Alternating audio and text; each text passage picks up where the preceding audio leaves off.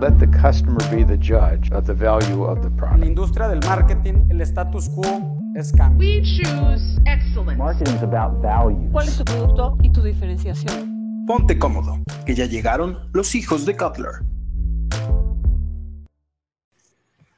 Muy buenas a todos. El día de hoy hablaremos sobre los 10 mandamientos del considerado padre de la mercadotecnia moderna. Así es, el homónimo de este bello programa, Philip Cutler. Hijos, efectivamente, el día de hoy hablaremos del padre de este programa. Pero antes que todo, ¿qué onda, gente? ¿Cómo están? Villa Rose David, Hello, Héctor. Hello. Muy ¿Qué bien, onda, Héctor? ¿cómo se sienten el día de hoy? ¿Cómo, cómo, cómo se encuentran? Listos. Bien, con energía. Ujú. Feliz y tranquilo de estar aquí otro sábado grabando con este equipazo. Yo sé, es muy bello, es muy bello. Las grabaciones siempre la pasamos bastante bien. Sin embargo, este de ¿quién quiere empezar? ¿Quién quiere replicar el primer mandamiento de nuestro padre, de nuestro bello padre, Philip Cutler? Yo, yo te ayudo con el primer mandamiento. Date. El primer mandamiento dice nada más y nada menos que ama a tus clientes y respeta a tus competidores. A ver, vamos a desarrollar esto, a ver qué entienden ustedes por esto. Me sonó bastante angelical, ¿sabes? De ama a tus hermanos y respeta a tus hermanos. Ay, no Héctor. Sonó bastante extraño. Sin embargo, pues creo que es bastante directo. O sea, tus clientes, ámalos, abrázalos, tenlos aquí al lado, tenlos en cuenta. Sin embargo, algo que me interesa bastante que menciona es respeta a tus competidores. Siento yo que es algo bastante clave, porque todos podemos amar a nuestros clientes. Realmente los clientes no son tan difíciles de amar, al final de cuentas son los que pagan tus cuentas. Ajá. O sea, creo que, que es, es bastante fácil amar a los clientes, pero respetar a tus competidores, no sé si a ustedes les ha pasado, sin embargo, a mí realmente voy a decir la verdad, a veces peco de esto, de decir, ah, ese, ese güey que, o sea, no, no, no manches, no, no, no hay manera que sea competencia. Y pum, vale, que me gane el reto. Y yo, ¿qué? Ya sé, lo subestimamos un poco. Sí, Pero fíjate que sí estoy de acuerdo contigo que ama a tus clientes, pues está muy claro, ¿no? Porque clientes es como el centro de la mercadotecnia y todo eso, y significa tomar en cuenta sus necesidades y escucharlos y, bueno, muchas cosas. Pero pues, respeta a tus competidores es, yo creo que mm, difícil, se escucha fácil, pero puede ser difícil para muchos, ¿no? Porque todos quieren ser los mejores. O sea, pero creo que el éxito de uno también, pues depende del otro. O sea, una vez Steve Jobs dijo que Apple necesita ayuda de unos socios y de ayuda a otros socios. Y las relaciones destructivas no ayudan a nadie en la industria, ni en la industria de Apple, ni en la industria de, ni en cualquier industria, ¿no? Sí, aquí está hablando de cómo son interdependientes. O sea, no te conviene tener enemigos a la hora de estar en, en un, en un mercado, porque pues al final del día, si, si tienes bastantes enemigos, a la larga se te van a regresar todas esas. Entonces, pues hay que cuidar, cuidar esa parte por ahí. Fíjate que eh, algo bastante curioso que pasó en la industria cafetalera es que cuando Starbucks empieza a ex- a expandirse y poner estos, estos Starbucks tipo Oxxos, que es de que Starbucks aquí y Starbucks aquí a la esquina, algunas personas lo que hicieron, o algunas cafeterías, fue ponerse ahí en medio. ¿Por qué? Porque aunque sí suena bastante riesgoso porque es tu competencia, las personas cuando piensen en café van a ir a ese lugar. ¿Por qué? Porque tienes tanto Starbucks como las opciones. Y los sobrantes que no quieren ir a Starbucks te tienen a ti. Entonces, fíjate que esas cafeterías, cuando empieza a inflarse Starbucks, las que no se deciden poner como que cerca de Starbucks, empiezan a valer queque.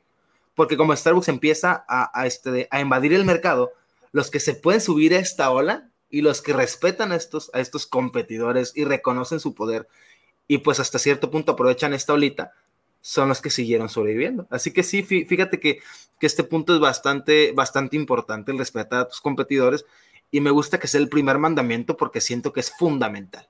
Además de amar a tus clientes, claro está, la mercadotecnia es esto, es reconocer a tus clientes y, y brinda sus, sus, este, lo que necesiten, pero respetar a tus competidores sí me suena bastante fuerte. Sin embargo, este, sin apresurarnos tanto, yo le quiero pedir al compañero David, ¿cuál es el mandamiento número dos del día de hoy? Claro que sí. El mandamiento número dos de los de Philip Kotler dice: sensibilízate ante el cambio y muéstrate dispuesto a la transformación. Este mandamiento también es muy directo en lo, que está diciendo y creo que me identifico mucho con esto, el, el adaptarte, el cambiar. Eh, creo que todos conocemos el que no se adapta muere, o sea, entonces eh, responde al momento presente de tu mercado, no te quedes atascado en tus ideas, tal vez de cuando fundaste un, una idea, un negocio. Si antes todo el mundo estaba buscando tener camisetas rojas y tú vendías camisetas rojas, pero hoy en día la tendencia es tener camisetas moradas, escucha tu mercado. Nadar contra la corriente es bastante más complicado que seguir la ola de la tendencia. Entonces, este, pues el que no cambia no crece y creo que este es un, un mandamiento clave para una empresa en el largo plazo. ¿Qué opinas tú, Villa? Pues de acuerdo contigo, pero qué tan importante es esto ahorita, ¿no? O sea, e-, este mandamiento. O sea, estamos viviendo una pandemia, una situación muy, muy peculiar. Y hemos visto como muchas empresas se han tenido que primero sensibilizar ante esta situación y después estar dispuestos a cambiar algunas cosas, a desarrollar nuevos productos, desarrollar nuevas estrategias. Entonces, es algo que está afectando a todos y creo que ahorita más que nunca aplica demasiado bien este mandamiento de Philip. Sí, totalmente. Estoy de acuerdo. Perdón, perdón si quería seguir adelante de que quiero seguir con el comentario Villa. Este, hoy podemos ver que la tendencia a la que todo el mundo se tiene que subir es el, el, brincarle a lo digital, brincarle a las plataformas, tener un sitio web este, bonito, bien hecho, tener redes sociales actualizadas, de que, y podemos ver y po yo creo que podremos seguir viendo hacia el futuro. Quien no le brinque a estos, a estos cambios no va a sobrevivir la pandemia. ¿Qué piensan ustedes? Pues sí, si no aprendes a innovar, prepárate para morir. Así, en una sencilla frase. Y morir no es opción. ¿Qué? ¿No hay qué? Que, mo que morir ah, no es exacto. opción. O sea, si no aprendes morir a innovar, no prepárate para morir. Uy, fíjate que yo la otra vez choqué con, contra, contra concreto cuando estaba viendo un programa de comedia en Comedy Central, jaja, perdón, este de, y todos los asistentes estaban en llamada de Zoom, o sea, era un cuarto de que solo con un buen de, se veía de que a lo Black Mirror, así de que un buen de pantallas, y es como que una industria que uno pensaría que nunca se podría adaptar a algo tan cañón como es la digitalización, porque pues básicamente es esta diferencia del stand-up y ver una película de comedia o un show de comedia grabado. Uh -huh. Entonces fue de wow, wow la adaptación y sí creo que mi David tiene bastante razón y el comentario bastante acertado. Y como dijo Rose, si no aprendes a innovar, este, prepárate a morir. Yo aquí, perdón, otro paréntesis. Eh, bueno, yo sé que Héctor, tú no estás en Monterrey, entonces a ti es un poquito más complicado que hayas visto, pero a ustedes, Villa y Rose, que sí están aquí, no sé si han visto publicidad sobre el, el, Paseo Santa Lucía últimamente, de que ya ves que cada año hacen como show de luces y se vuelve todo un, evento bien grande, festivo. Bueno, yo ayer vi, ayer vi una pancarta de ellos anunciando que van a transmitir todo esto en vivo y se me hizo muy padre, me dejó pensando realmente, pues, cómo será que le van a hacer para sacarle dinero de este proyecto, no sé, no sé qué sea lo que vendan, pero mencionaba que la transmisión del evento va a ser gratuita por, por en línea, entonces eso se me hizo algo muy fregón. Qué chido, no, no lo había escuchado, pero pues es parte de la, la innovación a la que se tienen que adaptar las, las empresas, ¿no? hay que padre que estén haciendo cosas así. Sí, pero bueno, sigamos adelante. ¿Qué dice el tercer mandamiento, Héctor? Cuéntanos. El tercer mandamiento, siento, es algo que ya tocamos en este podcast, en algún episodio. Cuida tu nombre y sé claro respecto a quién eres. Uy, un mandamiento bastante bueno, sin embargo, ¿por qué mencionarlo yo? Yo sé que mi compañero Rose tiene algo que decir. Claro que sí. A mí ese mandamiento me gusta mucho porque habla de ser coherente con lo que dices y con lo que haces y pues también asegurarte de que lo que hagas sea bueno, ¿verdad? Lo que salga de tu boquita y lo que hagas tienen que ser cosas que vayan a aportar, ¿no?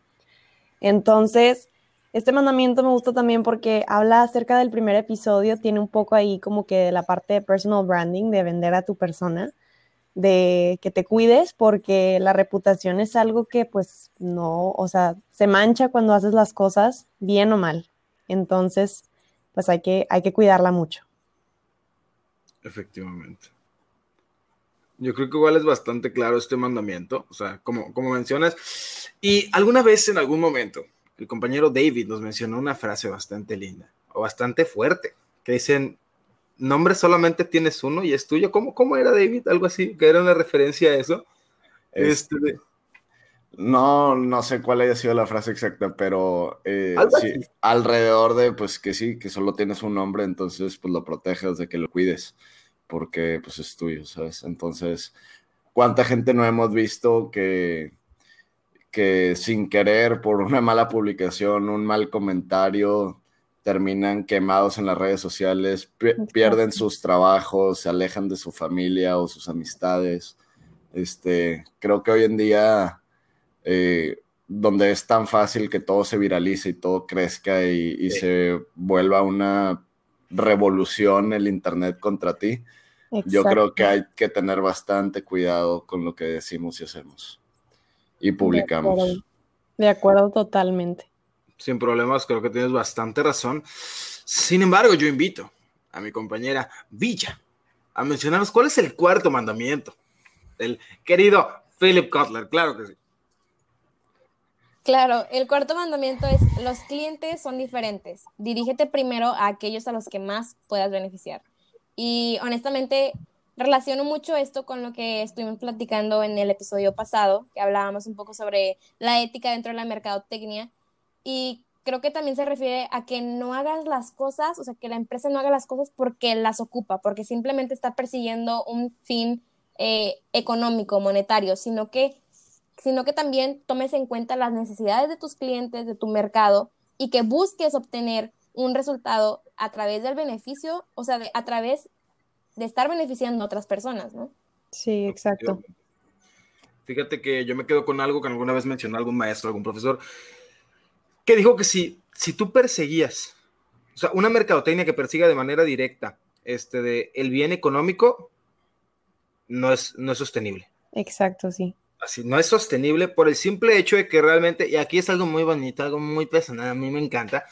Yo, yo lo que tomo como, como definición de mercadotecnia es que para mí nosotros somos los que sacían necesidades, así.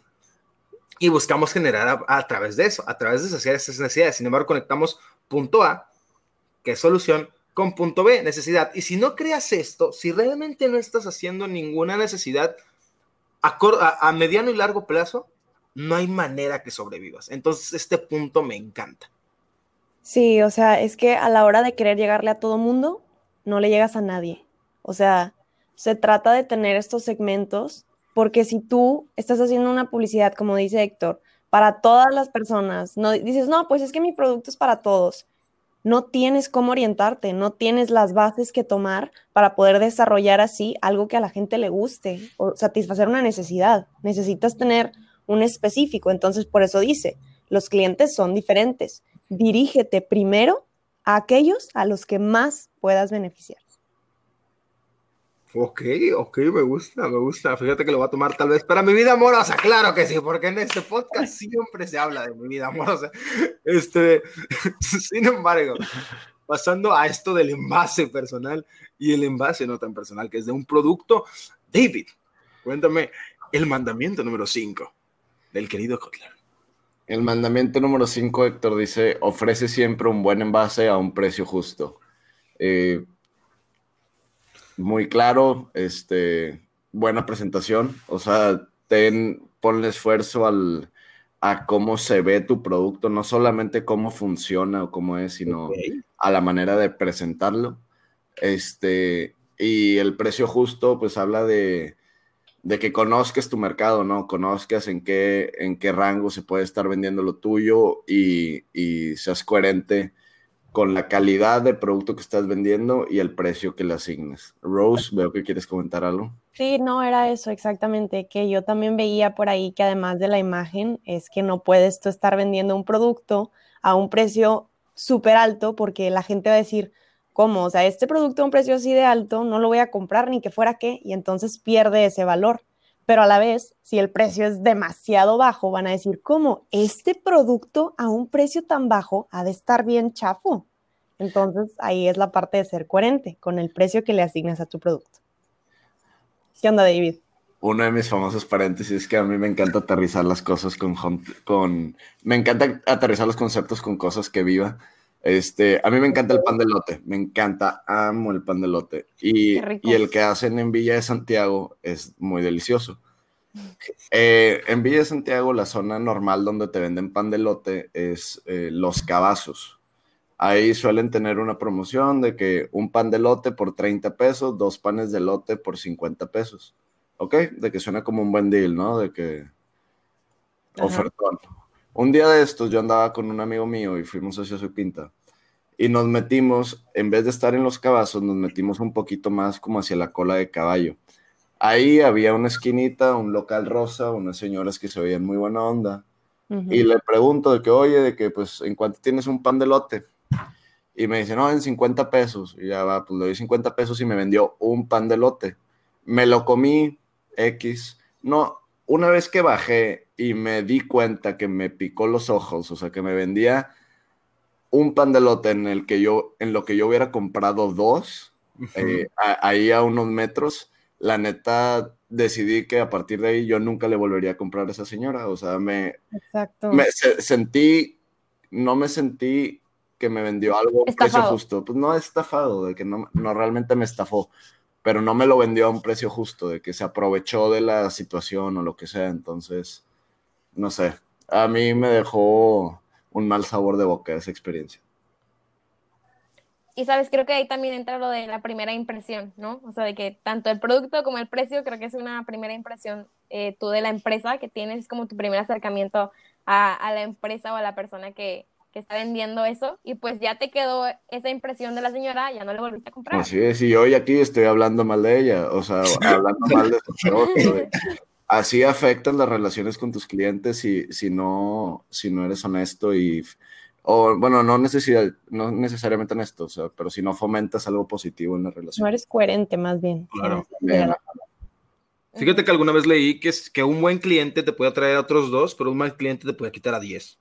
Y aquí, ojalá ya la haya Oh, quitado. qué poderoso. no sé si 10, digo, fíjate que este podcast tan famoso a nivel nacional, al menos unos 500, yo no sé, yo no sé.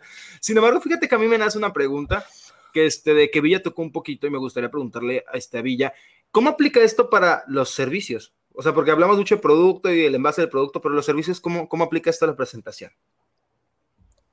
de la presentación, pues yo creo que es más que nada, como tú dices, el servicio al cliente, la atención que le brindas a las personas, ¿no? Tanto antes de que empiece a, comprar tu servicio y también ese servicio postventa, ¿no? Que le llaman, o sea, qué tan atento estás tú al cliente. Creo que esa es parte de, de la presentación y bueno, creo que también podría aquí venir incluida la publicidad y todo eso porque es la manera en la que le estás llegando a los clientes. ¿no? Pero ¿saben qué también?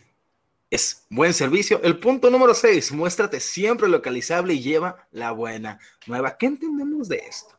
Esto está escrito medio aquí en un español aquí bastante. Ay, Creo que básicamente es Cuenta, sé accesible siempre y ofrece noticias de calidad. ok. No sé qué piensen. ok, o sea, sí, pues sí, siempre accesible. No sé, Héctor, ¿quisieras desarrollar tantito más?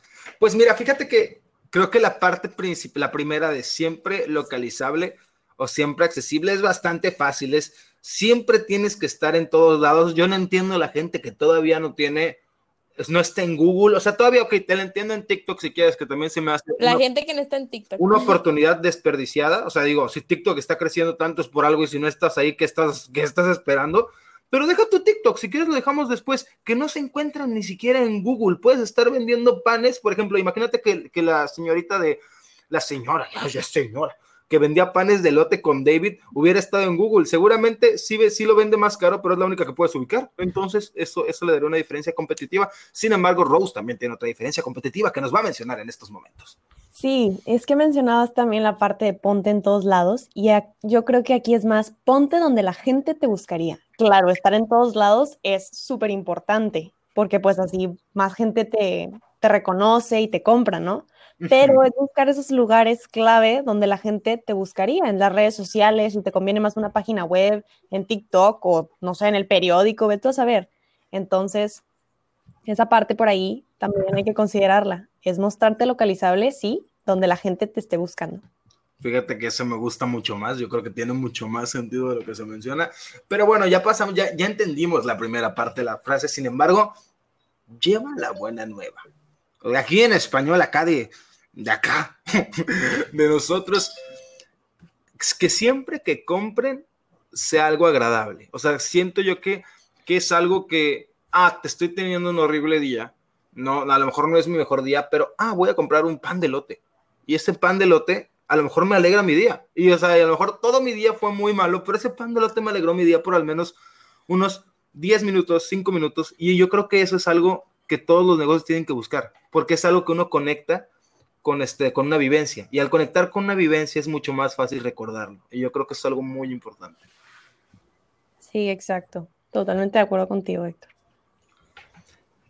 Y bueno, ¿esto, esto qué lleva? ¿Esto a qué lleva? Esto nos lleva seguramente al mandamiento número 7.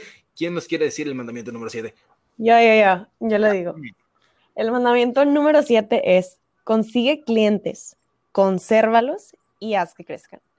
Y creo que esta parte igual es muy clara, pero es muy importante, porque un cliente, un, no, un comprador es una persona que te va a comprar una vez y ya no te va a volver a comprar. Y un cliente, cuando ya dices, esta persona es mi cliente, es una persona que te va a estar comprando de manera recurrente, que realmente es lo importante. Tú quieres clientes, no compradores. Exacto. Yo también he escuchado una vez de un maestro que decía, el objetivo de la mercadotecnia no es vender, es que te compren, ¿no? Exacto. Es tener, es tener esos clientes que sabes que van a ir contigo, que son leales con tu marca, que pues por eso aquí la importancia de que una vez que los consigas, hay que conservarlos. ¿Y cómo los podemos conservar y hacer que crezcan? A través de una ventaja diferencial competitiva. Ok. ¿Y qué pasa si no, si no regresan? O sea, ¿qué eso, ¿eso qué significa? Yo. Ah, perdón, ¿alguien más quiere comentar? No, pues es sencillo. Si no regresan, algo anda mal. O sea, hay que checar. Algo tienes que pasando, al- Algo hay que cambiar. No, no va a ser muy sostenible. De que si tus clientes no, no siguen regresando y tienes que todos los días ir a, entre comillas, cazarlos, va a llegar un punto donde te alcanza la carrera y, y- y te cuesta más adquirirlos. ¿Cómo decirlo? El costo de adquisición de clientes es muchísimo más alto que el costo de retención de clientes. Ento- entonces tú necesitas, bueno, en, en algunas industrias, ¿verdad? Este, en el general. Pero en- entonces con esto, tú quieres, una vez que ya le invertiste para adquirirlo, esfuérzate por retenerlo, porque no, no quieres que se te vaya y vaya a buscar a la competencia. Y como dice Rose, si no regresan es porque algo está mal. Averigua qué es eso que está mal y cámbialo. Sin embargo, ahora- Ah, perdón. Es que ahora yo, Héctor, te quiero preguntar a ti, porque siempre nos preguntas a nosotros, ¿cuál es el octavo mandamiento? Que tú no lo digas. Uy, Rose, fíjate que es algo que quería mencionar en estos momentos. ¿Cómo es una manera de conservar a estos clientes, además de generar una venta, que independientemente de sea cual sea tu negocio, es una empresa de servicios? Yo creo que esto, o sea, sí se tiene que explicar, sin embargo, a, este, a este punto del partido donde la mercadotecnia ya se desarrolló, en donde todos los especialistas, cada uno, no hay especialista en mercadotecnia que no te diga que la P de personas es la nueva P de la mercadotecnia. Este, sí, o sea, yo, yo creo que es algo real, yo creo que ya las, o sea, porque independ- puedes a lo mejor no tener el mejor pan de lote. Me encanta que ya agarramos el pan de lote como. Sí, pobrecita señora, ya, Ya ya, sé, ya ya no se la- ella, le echó pero- aquí. Pero imagínate que, que, que, o sea, la señora del pan de lote a lo mejor sí lo vende, sí lo vende como que muy caro, pero lo vende vestida de payaso y cantándote una, una ranchera cada vez que te lo venda. Por el Se lo compro, se lo Sí, compro. Exacto, por el Ahí está. de ver a una señora payaso cantando canciones rancheras mientras me vende un pan de lote, dices, güey. Es que ahora, ahora la experiencia pareciera que valiera más que el producto. O sea, tienes que considerar eso sí o sí en cualquier negocio. La experiencia, el cliente es lo que está buscando. O sea, necesitas, necesitas dedicarle tiempo a ver qué experiencia vas a ofrecer. Fíjate que esto me deja una pregunta. ¿Qué vende Starbucks? Ay, Café. Ah, no, claro que todos sabemos eso que vende experiencias, ¿no? Y así como decía Rose, es ahorita muy, muy importante de que todo ese servicio, toda esa atención que le brindas al cliente, el hecho de estar en, en la tienda y bueno, ahora que es tienda en línea, el proceso de compra también es súper, súper importante, tiene que ser como bastante satisfactorio, digamos, el hecho de estar comprando y viendo en la tienda y en la página de internet que sus imágenes estén bonitas, que tengan bonito diseño, que sea fácil comprar también. Entonces, por eso dice, dice que no importa lo que vendas, eres una empresa de servicios. Y fíjate que también aquí cerrando ya, llegando al, al final de este, de este puntito, y nada más como que quiero dejar bien en claro dónde, de dónde proviene este meme de Starbucks. Este, fíjate que lo que tiene Starbucks es que es, como mencionas, una experiencia bastante personal. Y, pueden, y son bas- cosas bastante, bastante limitadas. Desde poner tu nombre en tu vaso, eso ya lo hace una experiencia personalizable. Y también lo que tiene Starbucks es que uno puede personalizar su bebida y puede ponerle lo que quiera. Lo que quiera, digo, todo, todo, todo te lo van a cobrar carísimo, claro, pero lo puedes poner lo que quiera. O sea, literalmente hay un récord Guinness de cuál es el café más caro que puedes hacer en Starbucks y creo que cuesta. No, de hecho, no era tan caro. O sea, era como. Ah, no sé si es caro, si ya le pasamos aquí a moneda nacional, si es caro, si eran como veintitantos dólares y dices que. Pero sí, y eso, y eso es lo padre de Starbucks que puedes personalizar y siento yo que para allá va la industria de todo, la personalización. Sin embargo, quiero saber cuál es el mandamiento número 9 de Kotler y se lo voy a preguntar a mi compañera Villa. Villa, ¿cuál es el mandamiento número 9?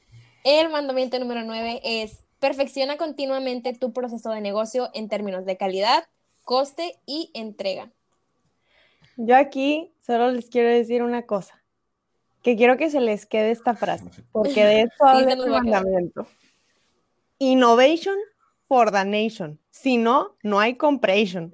O sea, es en serio, tienes que estar todo el tiempo viendo cómo mejorar tu negocio, tu calidad, tu coste, tu entrega, porque si tú no innovas, si tú no estás mejorando, va a llegar un momento en el que te vas a estancar, porque todos van a seguir creciendo y tú te vas a quedar chiquitito, chiquitito. Entonces, innovation for the nation, si no, no hay, que no hay. Compression. No hay compression. No, milenarias de esto. Sin embargo, a nosotros nos ha tocado ver cómo mueren industrias. Creo que a todos nos tocó de, de niños ir a Blockbuster y ahorita, oh, ya, ya- Ay, claro. Este, ¿por qué? Oye. Porque simplemente no innovaron. ¿Qué onda? Oiga, este, siguiendo ese tema de Blockbuster, o sea, yo sé que la cadena en general quebró, pero de mi entendimiento, sale que son como más, este, se han vuelto, han innovado, han sido Innovation for Sí. the Nation para que haya compression,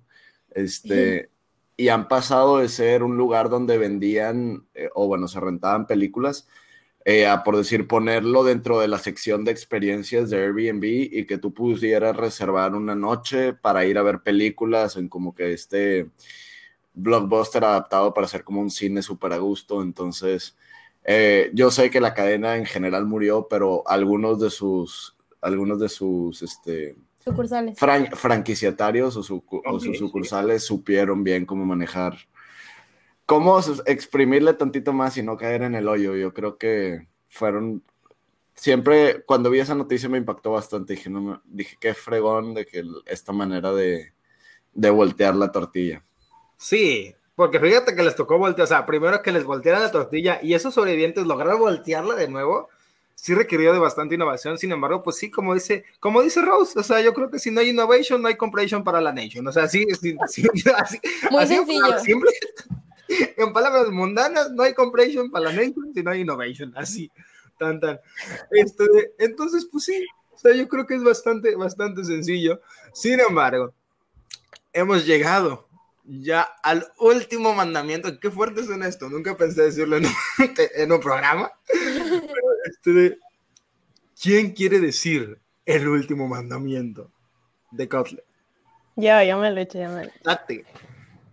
El último mandamiento de Kotler dice, recaba información relevante, pero utiliza tu sensatez para tomar la decisión final. Mind Ujú. blown. A ver, David, Cuéntanos, no, cuéntanos tu interpretación de esto, Rose. pues aquí la interpretación que entiendo yo es, estudia tu mercado, pero también tienes que usar esa intuición para guiar el negocio. O sea, es una parte el estudiar a, a quién le estás llegando, ¿no? Es una parte muy importante, todos lo sabemos, para eso es el estudio de mercado, pero también tienes que tener tú como que esa autonomía de decidir, oye, sí, aquí está mi mercado, esto es muy importante, pero mi intuición también me dice que haga esto, porque esa intuición es la que te va a dar como que ese factor diferenciador. No puedes hacer exactamente todo, todo lo que te está diciendo el mercado, porque puede que tú tengas en mente una idea muy, muy buena y a la hora de sacarla al mercado te digan, no manches, o sea, ¿qué es esto? Yo lo quiero, ¿me entiendes? Entonces es como 50-50. ¿Qué pasó, Villa? Mira, yo siempre digo que no hay decisión incorrecta. O sea, si tú dices, yo me quiero ir por este lado, es porque dentro de tu corazón, o sea, algo te está diciendo que está bien, ¿no? Entonces, está correcta porque en este momento tú pensaste que, pues, era lo que tenías que hacer. Sin embargo, o sea, como dices, si tenemos esta información tan importante que obtenemos de los estudios de mercado, de todas las investigaciones, oye, pues utilízala, o sea, que esa sea tu base, ¿no? O sea, que a partir de eso ya tú empieces a intuir de que, ok, me puedo ir por este lado, por este lado, por este lado, pero ten esto como base, o sea, si el estudio de mercado te dice, no quieren playeras rojas, quieren playeras moradas, y tu intuición te dice, yo quiero hacer playeras rojas, pues no, o sea, tampoco, ¿verdad? Como es tú, 50-50, o sea, va dependiendo, pero hay que tomar las dos cosas en cuenta. Efectivamente, es, una, es algo que se complementa, sin embargo, fíjate que dijiste algo que nunca, o sea, nunca lo había considerado. La intuición es básicamente la diferenciación. Porque, sí. o sea, piénsalo, o sea, nunca había como que conectado de que, ah, todos pueden hacer un estudio de mercado. O sea, literalmente todos pueden hacer un estudio de mercado. Evidentemente magnitudes diferentes, pero todos podemos hacer un estudio de mercado. Sin embargo, lo que es realmente que nadie puede hacer es la intuición de cada uno de nosotros. Entonces, sí, tienes razón. La diferencia de cada uno de los productos o servicios que nosotros lleguemos a prestar o, o a decidir se va a marcar en nuestra intuición, porque va a ser la que nos permita construir a partir de lo que aprendimos del estudio de mercado. Sin embargo, tristemente, estamos llegando al final, pero antes de llegar al final, así en rapidito, en fast, ¿Cuál fue su mandamiento que más les gustó y por qué? ¿Cuál, cuál creen que es el mandamiento favorito de cada uno? Dense. Iniciamos con Villa. Para mí el primero es mi favorito. Ama a tus clientes y respeta a tus competidores, porque pienso que es el centro de toda mercadotecnia, gira, o sea, no sabes, para mí es el centro de todo. Creo que ese es el más importante para mí. Ok. El mío es, o sea, como si fuera sorpresa, pero como pueden ver por mi dicho de Innovation for the Nation, a mí el que más me gusta es el 9. Perfecciona continuamente tu proceso de negociación en términos de calidad, coste y entrega. Tienes que seguir innovando, tienes que seguir creando, tienes que seguir mejorando. A mí, el 4, los clientes son diferentes, dirígete primero a aquellos a los que más puedas. Yo soy muy fan del tema de, de los nichos de mercado, del, del, mercado mínimo viable, de hablarle a tu grupo chiquito de gente. No soy fan de la masificación de las cosas, entonces ese es el mandamiento con el que más me identifico. ¿Y tú, Héctor? Qué fuerte, qué fuerte, hijos. El día de hoy todos estamos de que separados. Yo, mi favorito es el 3. Cuida tu nombre y sé claro y respeta quién eres. Siento yo que esa es la base de, de, muchos de los, de, los productos. Si tú primero eres coherente contigo mismo, vas a poder ser coherente con los demás. Porque si todo inicia con una mentira, todo va a terminar con una mentira y como que todo se entrelaza y todo muy, muy difícil. Sin embargo, chicos, es momento de despedirnos. Tristemente. Gracias por, Gracias por acompañarnos en este nuevo episodio y nos vemos en el próximo episodio. Y díganos en Insta cuál es su mandamiento favorito y por qué. También nos encantaría escucharlo. Claro, vamos a estar leyendo, vamos a estar dando faps en este día. ¿Cuáles son las mejores respuestas? Y les vamos a estar subiendo a nuestras historias. Arroba hijos de Kotler en Instagram. Vayan a seguirnos. Claro que sí. Adiós. Bye. Bye. Bye.